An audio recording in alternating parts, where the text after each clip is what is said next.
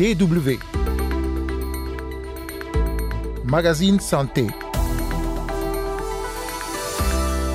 Ça a commencé à partir de 2018. 2018 jusqu'à présent que je vis de cette maladie-là. La maladie dont parle François Banjo que vous venez d'écouter, eh bien, c'est le diabète. En 2019, le diabète a été la cause directe de 1,5 million de décès selon l'Organisation mondiale de la santé. Nous irons en Centrafrique pour parler de la prise en charge des personnes souffrant de diabète. Dans ce magazine, il sera également question du vaccin contre le paludisme, le RTSS. Bienvenue à toutes et à tous, vous écoutez le magazine Santé, c'est Carole Assignon au micro.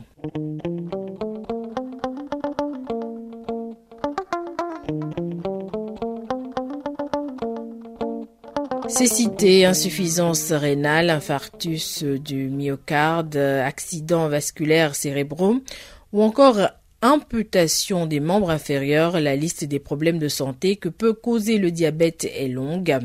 Le diabète, rappelons-le, est une maladie chronique qui survient lorsque le pancréas ne produit pas suffisamment d'insuline ou lorsque l'organisme n'est pas capable d'utiliser efficacement l'insuline qu'il produit. L'insuline étant une hormone régulatrice de la glycémie. Avant de poursuivre, un petit rappel, il existe trois types de diabète. Euh, d'abord le diabète de type 1 qui se caractérise par une production insuffisante d'insuline qui doit donc être administrée quotidiennement. C'est un diabète dont la cause n'est pas connue et donc difficile à prévenir. Excrétion excessive d'urine, sensation de soif, faim constante, perte de poids, altération de la vision et fatigue en sont les symptômes. Ensuite, il y a le diabète de type 2 qui résulte d'une mauvaise utilisation de l'insuline par l'organisme. Il représente la majorité des cas de diabète et résulte en grande partie d'une surcharge pondérale et d'un manque d'activité physique. Ces symptômes peuvent être similaires à ceux du diabète de type 1, mais sont souvent moins marqués. De ce fait, la maladie peut être diagnostiquée plusieurs années après son apparition, une fois les complications déjà présentes. C'est une forme de diabète observée chez l'adulte, mais de plus en plus souvent aussi chez l'enfant désormais.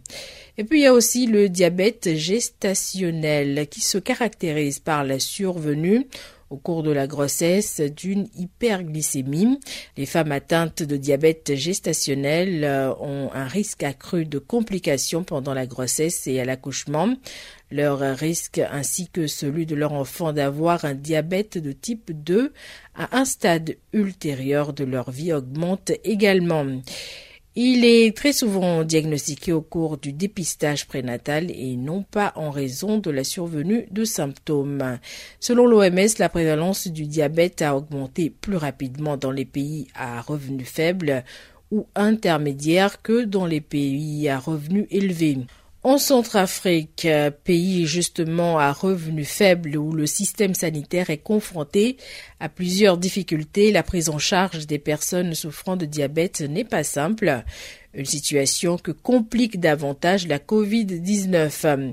Les infections virales peuvent en effet être plus difficiles à traiter chez les personnes vivant avec le diabète. À cela s'ajoute le manque de moyens auxquels certains patients sont confrontés pour avoir accès à des soins adéquats. Plus de précisions avec Jean-Fernand Quena, notre correspondant à Bangui. Caractérisé par un taux élevé du sucre dans le sang, le diabète a plusieurs formes et entraîne des dysfonctionnements et autres maladies corollaires aux conséquences graves. Parmi ces maladies, l'impuissance sexuelle, des problèmes urinaires et rénaux, des problèmes de vue, de tension artérielle, voire les accidents vasculaires cérébraux. Pour mieux comprendre cette maladie, nous rencontrons François Banjo. Ce sexagénaire, tout comme sa femme, souffre de cette maladie. Ça a commencé à partir de 2018.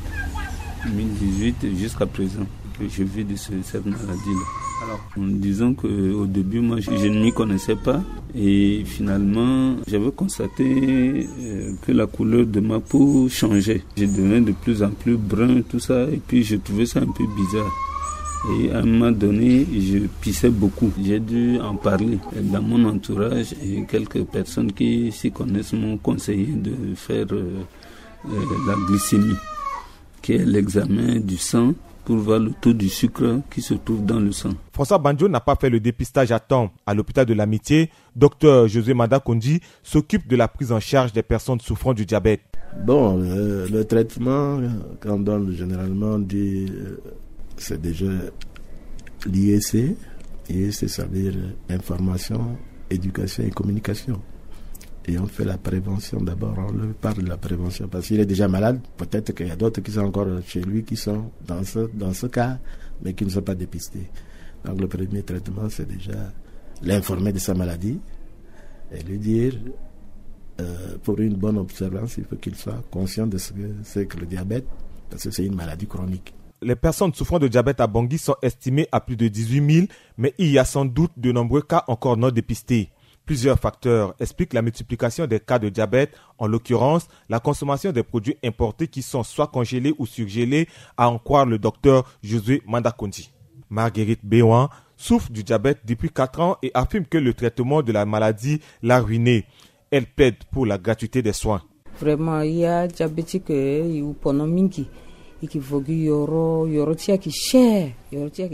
nous souffrons de cette maladie et à chaque fois nous payons des médicaments qui sont excessivement chers. nous plaidons auprès du gouvernement pour aller vers la gratuité des soins, tout comme pour le sida.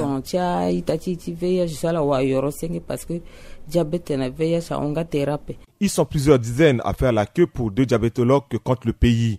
La COVID-19 vient par ailleurs donner son coup de grâce et accroît le niveau de morbidité des personnes vivant avec le diabète. Docteur Josué Mandakodi. Ils restent à la maison, qui ne viennent pas, qui, meurent le plus souvent avec leur diabète à la maison, qui, qui sont atteints de Covid, mais qui ne viennent pas, qui restent à la maison. Mais au niveau de, l'hôpital de l'amitié, euh, j'ai déjà recensé cinq qui, qui ont cette comorbidité. Le caractère incurable de la maladie laisse la voie à une conjugaison de traitements l'un moléculaire, l'autre traditionnel. François Banjo plaide pour des recherches plus poussées pour mettre à disposition des malades des produits naturels. Les médecins traditionnels travaillent main à main avec les médecins, euh, avec nos médecins, les médecins des hôpitaux. Mais dans ce cas, effectivement, il y aurait moyen de développer toutes les plantes. Il y a de nombreuses plantes qui soignent le diabète mais les gens ne le savent pas. Au moins il y a ce, côté de la recherche à développer et il faut encourager justement les tradis praticiens là à pouvoir développer, n'est-ce pas, cet aspect de, du soin, faciliter les choses aux gens puisque les prix sont tellement excessifs dans les pharmacies que sur le plan sexuel, tout ça. Un plaidoyer que les diabétologues accueillent avec prudence à cause du manque de connaissances et la maîtrise de la toxicité et du dosage des produits. En attendant, la pauvreté, le coût du traitement et la volonté politique de l'État sont les équations à résoudre pour une meilleure prise en charge des malades du diabète. Jean Fernand, Kouina Abangui pour la Deutsche Welle. À noter qu'un régime alimentaire sain, de l'activité physique, un dépistage régulier et le traitement des complications permettent de traiter le diabète et d'éviter ou de retarder ses éventuelles conséquences. Euh, plus spécifiquement, pour éviter ou retarder la survenue du diabète de type 2 et ses complications, euh, l'OMS recommande de parvenir à un poids normal et ne pas grossir, faire une activité physique au moins 30 minutes par jour, avoir un régime alimentaire sain et éviter le sucre et les graisses saturées et s'abstenir de fumer, euh, car cela augmente le risque de diabète et de maladies cardio vasculaire. DW. Vous êtes toujours à l'écoute du magazine Santé sur la DW. Nous allons parler à présent d'une maladie qui, comme le diabète, fait également beaucoup de victimes, notamment sur le continent africain. Il s'agit du paludisme. L'Afrique représente en effet environ 90% des cas de paludisme dans le monde et 260 000 enfants de moins de 5 ans y meurent chaque année. Des pays comme le Niger, fortement touchés par la maladie qui a fait plus de 3 000 morts en 2020, espèrent désormais que le vaccin RTSS, qui a récemment obtenu le feu vert de l'OMS pour un déploiement massif, permettra d'inverser la tendance. Le docteur euh, Djermakoe Hadiza Yaku coordonne le programme national de lutte contre le paludisme au Niger. C'est quelque chose vraiment qui était attendu, euh, étant donné que nos pays font partie de ce qu'on appelle euh, high burden to high impact, les pays qui drainent malheureusement euh, le plus grand nombre de, de cas de paludisme.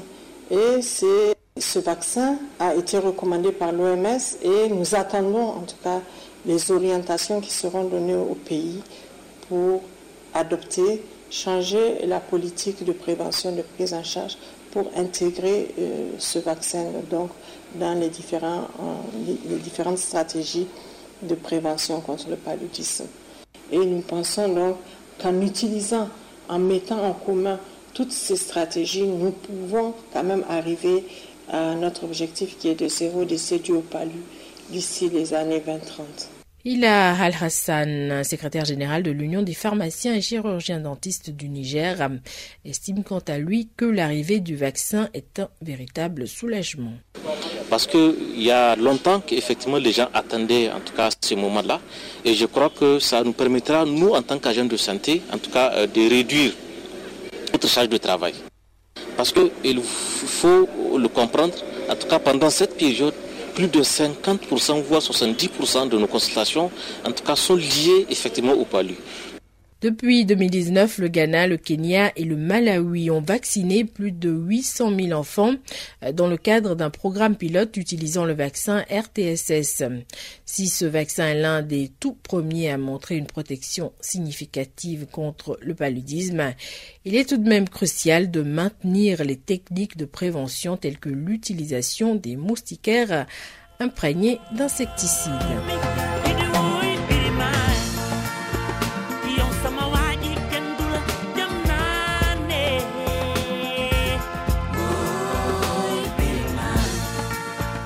Vous l'aurez compris, nous arrivons ainsi à la fin de ce magazine que vous pouvez écouter ou réécouter sur notre site internet www.com slash français. On se retrouve la semaine prochaine pour un nouveau numéro. D'ici là, prenez soin de vous.